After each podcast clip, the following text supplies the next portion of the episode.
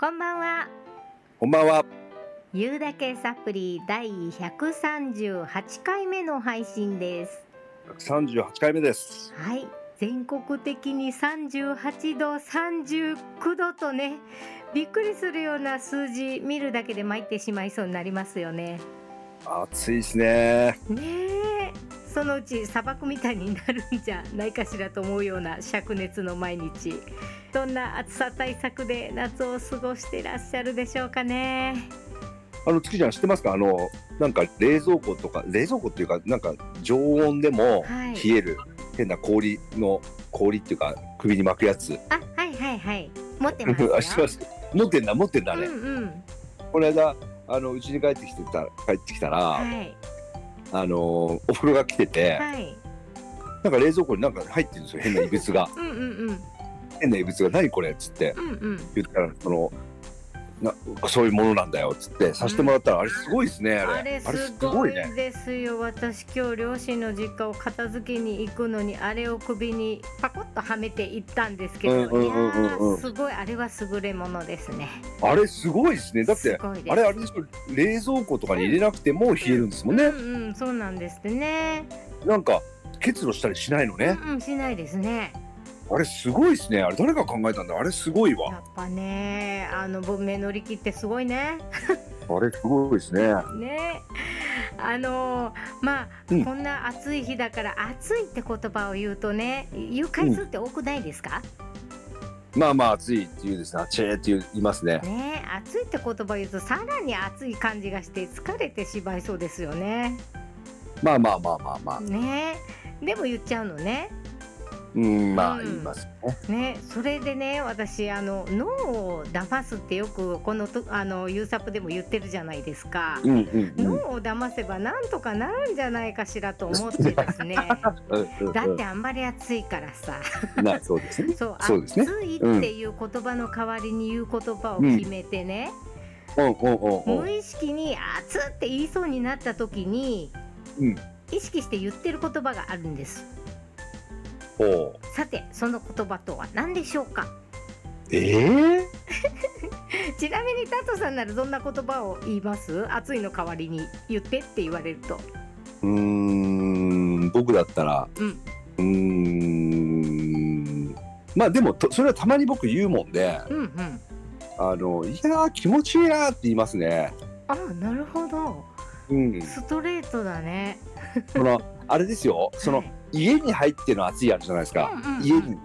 それの時は言わないけどあの、うん。カンカン照りに出た時に言う、ああ、なるほど、ね。いや気持ちいいなわいって言いますね。結構。夏好きだからね。暑いのも好きだからね。僕は僕は僕は夏好きですからね。なるほどなるほど。もう私夏嫌だし暑いの嫌だからでも、うん。まあ、暑いって言いたくないから、うん。まあね、あの夏が本領発揮しまくってるっていう意味でうん。パワーって言ってます。なるほど。筋肉そう暑いっていうだけでますます暑くなって嫌になっちゃってなんかネガティブな感じがするんですよね。なるほど。そうだからちょっとでもあのポジティブに言い換えてみたくて筋肉みたいですけど、パワーって。なるほどなるほど。もうなんか暑くて頭おかしいねいやいやいいと思いますよ。いいと思いますよ。あ言い換えて見てるんだけどまあうん。暑いは暑いけどね、ううんんうん。意識してあえて暑いを言わないゲームを一人でやってる今年の夏でございます。いですね。はい皆さんはこはい。のパワーな夏をどんな風に楽しんでますか？よかったら教えてくださいね。はい。はい、ゆうだけサプリ第138回目。今回もパワー炸裂楽しいトークをお届けいたします。よろしくお願いしますよろしくお願いします。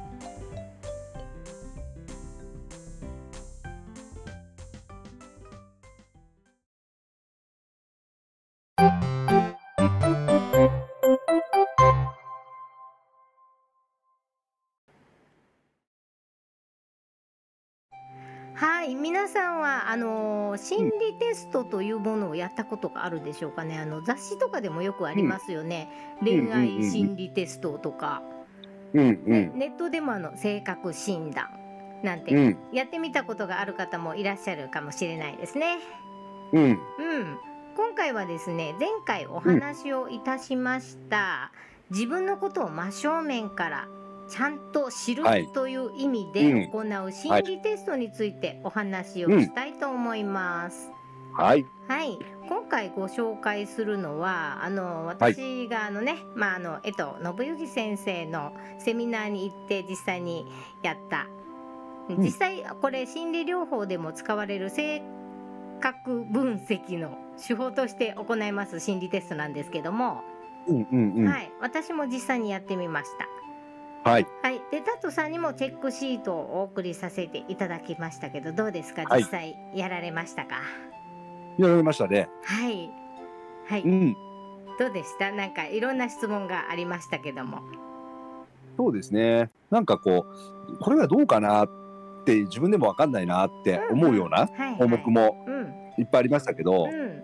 まあね丸三角×って。まあどどっかなっていうのはまあ三角で。そうですね。う。んうんうん。そうです。でもこれは確実に俺これだよなって思うのももちろんあって、うん。でこれは確実に、うん。えあのないなっていうのもあったりとかして、うん、そんな感じですね。は。はい。い、あの今回やっていただいた心理テストがどういうものか。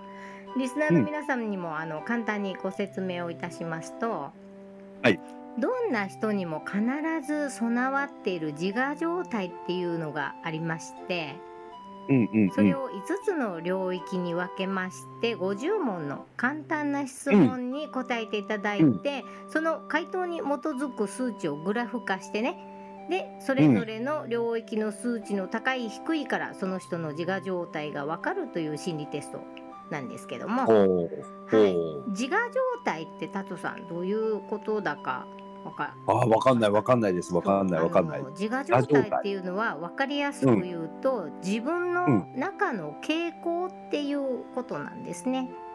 へえ。で自分なるほどの中の傾向としてどんな人にも教養とかね学歴年齢性別、うん人種を問わず人間の心には3つの自我の状態が存在してるって言われてるんですよ。はいはいはい。はい、あの一つは親的な部分、ペアレンツを表す P ですね。うん。うそれとん。うん。うん。子うん。供の部分ですね。子供の部分を表すチャイルドの C、うん。うん。うん。そして大人な部分を表す A です。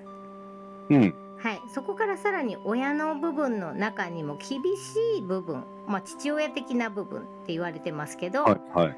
CP っていう部分と、まあ、母親的な優しい部分の NP っていうのはいに分けられるんですね。で子供もなるほど。あの FC っていうその自由な子供の部分っていうのと、まあ、周りに順応できるちょっと落ち着いたいい子ちゃん的な AC っていうのとこの5つの自我状態の領域に分けて分析をするわけなんです。はいはいは、はいい。自分を大解剖ですよね。うんうんう。うんん。どうですか？タットさんは50問の心理テストの結果、一番点数が高かったのはどの領域だったでしょうか？CP どう同じ点数があって僕は。あ同じ。はいはい、全く同じ点数があってうえっと CP とん、うん NP が一番高いですね。おーなるほど。はい。私ちょっと自分の分析したのを見ながらお話ししますと、うん。まあ親的な部分ですよね。自分の中にあるそのはまああの理想とか威厳とか、うん、はい。そういうあの厳しい親的な部分と、あとあの、なんだろうな。いたわりとか慰めるとか養育するとかっていうね。おうん母さん的な親の部分それがとっても高いっていうことですね。うんうん。うんうんうん。その CPNP が高い方ってその責任感があってねやっぱ厳しい部分としてうん。責任感がある。うん。うん。それから共感性がある包容力がある優しさがある、うん。うん。あとは強い信念を持ってらっしゃる、うん。うん、そういう自我状態を持ってらっしゃる方ですね。CP、NP を持ってる人は？そうそうそうそう。えー、なるほど。うん、要するにお父さん度お母さん度の高い人 ってえ言われますね。ー、なるほど。なるほど。うんその CPNP が高いって出たあの、まあ、皆さんにご紹介するとなんかいろんな質問があるんですけど質問の一部として、うんまあ、あの自分が間違ってないと確信があると相手を正したくなるとかねうん。テレビや SNS でそれは違うと文句を言いたくなるとかねうんうんうんだらしない相手には注意をしたくなるとか、うん。うんううんんうん。そういうところが結構当てはまる人ってやっぱりこうお父さん的な厳しい一面を持ってらっしゃいますよっていうことなんですね。なるほどうん、なるほど。あと NP、まあ、優しいお母さん育てるっていう意味養育していくっていう意味では、まあ、道に迷ってる人がいると気になって仕方がないとか、うなるほど。ん、愛する人には何でもやってあげたいと思うとかね子供や動物は可愛いと思うとか、なるほど。うん、そういうのに丸がいっぱいついている方はお母さん度が結構高いあから。あ、なるほどね。うん、っていう風になりますよね。じゃあ逆に一番低かったのっていうのは？え A ですね。A ですか？A ですね。A が低かった。うん A がぶっちぎりで低いですね。そうですか A っていうのはやっぱりこの冷静沈着とかねなるほど。そう。うん、あの大人な部分、あうん、ですねあ、なるほど。合理なるほ合理的な心をこう持たれた方みたいななるそうそこがちょっと低いっていうなるご自身の分析ですよね。あの、今日はですね、はい、珍しく夜収録じゃないですか。そうですね。で横で妻がいるんです、今日は。はい、あの、笑っております、今の話を聞いてですね。そうです。笑ってます、妻が。はい。はい。ね、あのーはい A の低い方っていうのは感覚的、はい感覚的、まあでもあの低いから悪いとかいいとかではなくって、うんうんうん A がうん。低くてもその。まあ、あのプラス面としては情緒豊かとか人間味があるっていういい面もあるんですよ。うんうんう。うんん、だけどマイナス的なところでいくと、まあ、おっちょこちょいだったりとか 野生的だったりとか、うんっていうまあねあの高いからいい低いから悪いじゃなくて高いのにもやっぱりいい面悪い面ってあって低い方にもいい面、悪い面っていうのが、まあまあ、そそうですねあるんですよね。うんはいうん。あのまあ、タトさんの分析ご自分が分析された結果そういう、まあ、自我状態を持っていらっしゃるってことなんですけど、そうですまあ、ね。よくあの自分のことは自分が一番よく分かってるなんて言いますけどん人うん間正直あのそこまで自分のことって分かってないと思うんですよね。うんうん。分かってないっていうかむしろあの自分の満足してないところを無意識に見ないようにしてるところがああるというか。あ、なるほど。うん、自分のそういうところって意外と直視しようとしなかったりするんですよ人間って。なるほど。うん、なんでかっていうと、直視しない方が楽だからです。まあ、そうですよね。はい。そうですよね。うん。でももし人生をよりよく変えたいと思ってるんだったらうんうんうん。自分の満足してないところと向き合っていかないとよりよく変えていくことは難しいと思うんですよ。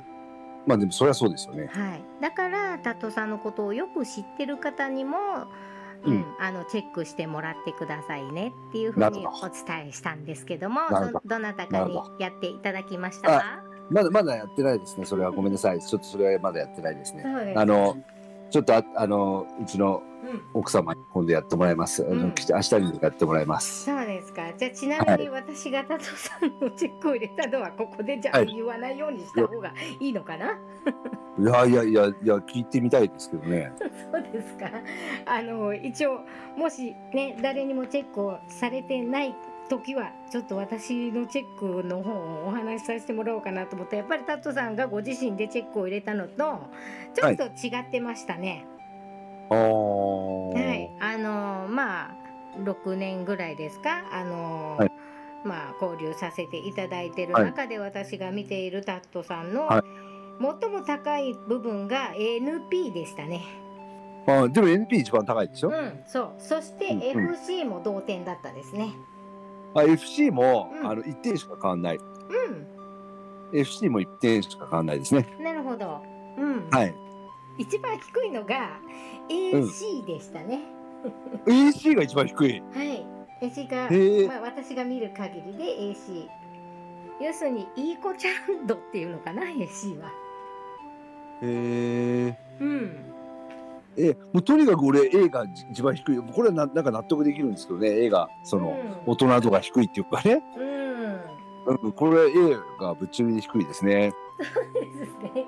まあ、うんうんまあそれほどの差異はないんですけども、うんうんううん。ん、これなんで人にやってもらうかっていうと例えば私の場合なんですけど、はいこう自分のチェックしたのとやっぱ旦那さんのチェックしたのって全然違って、うんううん。ん、全然違ったんですよ本当に。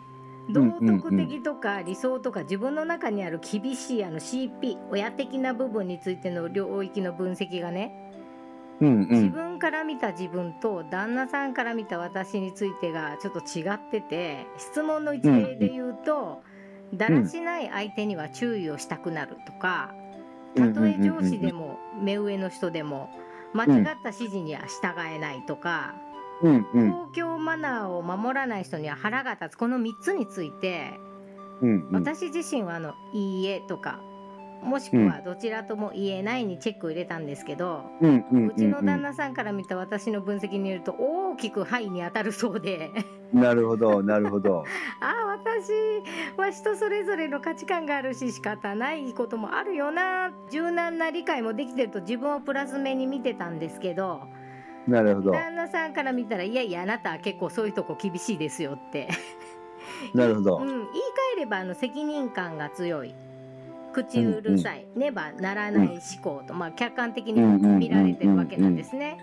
うんうん、で人が見てそういうところがあるということを自分は直視しないようにしてるか見落としてたっていうわけなんですよね、うん。ううんん。もしかしたらその部分で人間関係がうまくいかなかったり損してたりする部分もなきにしもあらずなんですよね、うんうんううんん、で人のチェックを見ることでそこに気づけた、なるほど。うん、ならば自分の中にある厳しい部分硬い部分口うるさいとかいう部分の中にも好ましい部分が先ほどねお話ししましたけど点数が低くても好ましい部分点数が高くても、うん、良くない部分、好ましくない部分っていうのが必ずあるのでうんうん。例えば信念があるとか責任感があるとかそっちの方を生きるようにしながら強く出てる分を抑えていけばいいっていうことが見えてくるんですよ。なるほど。うん、それを実行していくことで今よりもいい方向に人生を動かしていくことができるようになってくる、そんなことが分かる心理テストなんですよ。なるほど。うんなるほど。うん、自分が思ってる自分と人が見てる自分の違いに気づくことで正直にまんまの自分を知れてね、まあそうですね。うん、それによってどう修正していけばいいのかが見えてくるんですよね。うんうんうん、実際私も旦那さんにチェックしてもらったことで自分の中の正義感とか厳しい部分をあんまり強く出さないようにって意識するようになってやっぱうんりいろんなことが円滑に流れるようになってきた感じがすごくあるんですよ。うん。なるほど。はい、よく性格診断とかやっててねうん。ああそうそう私ってそういう人なのよこの心理テストめっちゃ当たってるわって思ったことを皆さんも、あのあると思うんですけど、うんそう思った先が大事でね、うんうん。何のための心理テストなのか、うん、そのテストが当たってるかどうかじゃなくって、まあそうですねそ。の心理テストによって本当の自分の傾向を知ることだけじゃなくてその知れたら自分が持ってる傾向をどう動かしていくかを考えて実際に実行していって初めて知ったことを活かせて現実を動かそりゃそうねそういけるってことに。つながるんですよ。うんうん。そりゃそうですね。そうなんですそこまでのプロセスを通してすることがこの心理テストを実施する大切な意味な。んだと私は思うんですよ。うんう。うんん、またいろんな人にやってもらうといいと思うんですけど、うんうん自分の傾向を知った上で、まあ、占いと同じですよね、これね。うんうん。うん、まあ、うん。まあ僕は、あの、今日初めてやったもんで、はい、でも、なんだろうな、その、今改めて見ると、はい、もう一回こうやって見てみても、うやっぱここはどうかなって思ってたりもするしん、、うん、うん、だから一概にねいろいろこうパッて言えない部分もあるんですけど、うんうん。たださっき月ちゃんが言ったように、あ俺はこうだったんだなだとかこの心理テストは当たってるんだなとかっていうことだと、うん。あんまり意味がないだろうなと思うから、そうなんですよね。うん、うん。なんかだから本当にまあ僕のことを横にあの横で見てて一番知ってる人が今真横にいるので、はいはいはいあの明日にでもやってもらおうかなとは思いますけど、あのお互いにやってみられると。そうですね。ね。どんどんまたいい感じに流れていくかもしれませんよ。そうですね、はい。そうですね。はい、あのリスナーさんもあの興味がおありでしたら私このデータを送らせていただくことはできますので、お問い合わせいただければ、あのチェックを入れてそれであの見方とかもあのご説明いたしますし診断結果も私出させていただきますので、うんうんあの遠慮なく、ね、はい。ご興味のある方はご連絡いただきたいと思います。はい。はい、どうでしたか？今回やってみまして。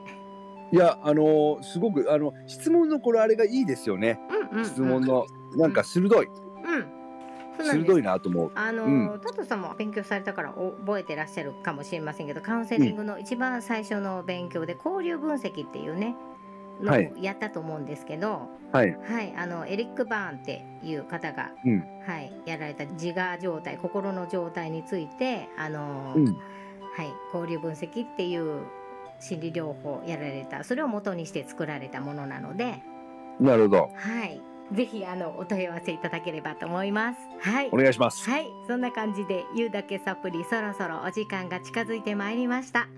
番組ではリスナーの皆さんからのご質問、ご相談を楽しみにお待ちしております。